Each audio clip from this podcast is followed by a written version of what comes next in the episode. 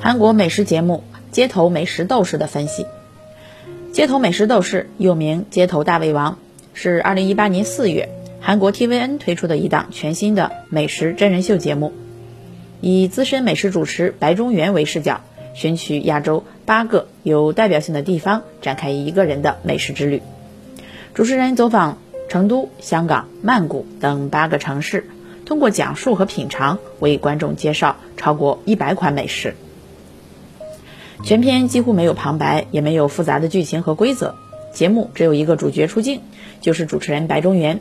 由他带领镜头寻觅大街小巷的美食。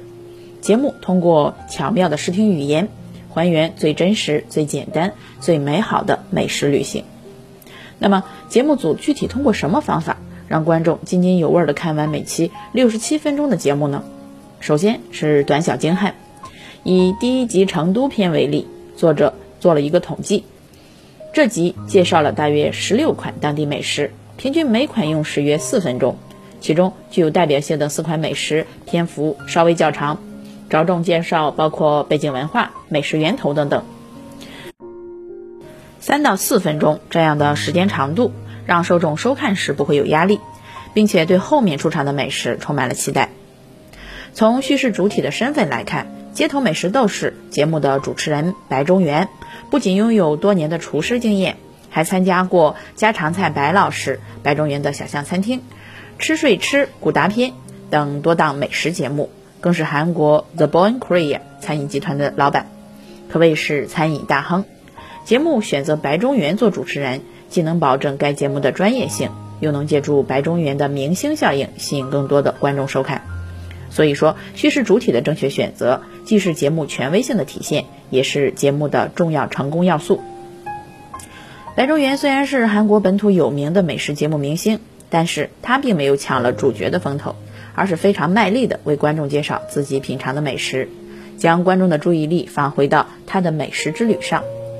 节目中最出彩的地方是主持人和食物之间的互动，主持人白中原发自内心的对美食的无限渴求的眼神。品尝食物时那种有滋有味的表情和状态，甚至还情不自禁地发出赞叹的声响，表情真诚而又享受，直率而又可爱的性格，让受众得到了满足之余，又充满了代入感。在节目中，主持人讲述时都特意用部分纪录片的手法进行拍摄，主持人的位置和讲话的角度都十分讲究。譬如，主持人会和摄像机面对面坐，对着摄像机讲述。降低了摄像机的存在感，而让观众很有存在感和陪伴感。另外，主持人也会给予观众很多贴心的美食提示，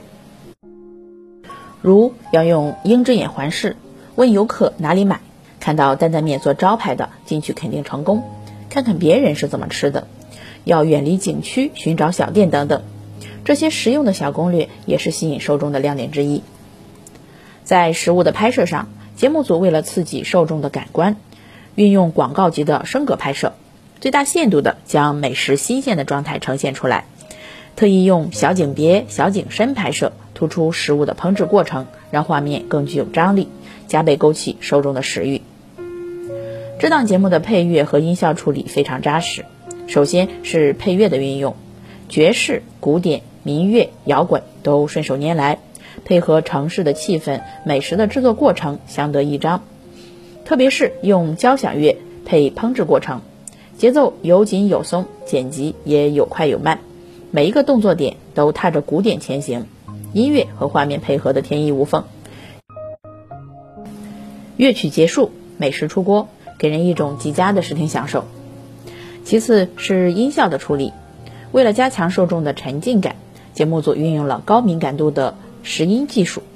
节目在描绘食物被烹制时发出的声音时，特别把那些细小的声音放大的更为清晰，譬如咀嚼声、搅拌声、切菜声、烧烤时的滋滋声等等，都让受众清晰的能感受到。韩国美食真人秀《街头美食斗士》在节目中对美食题材的选取、叙事策略的运用、节目中所体现出的权威性、观赏性以及文化性等特点。都应该是我国真人秀节目的吸取和借鉴之处。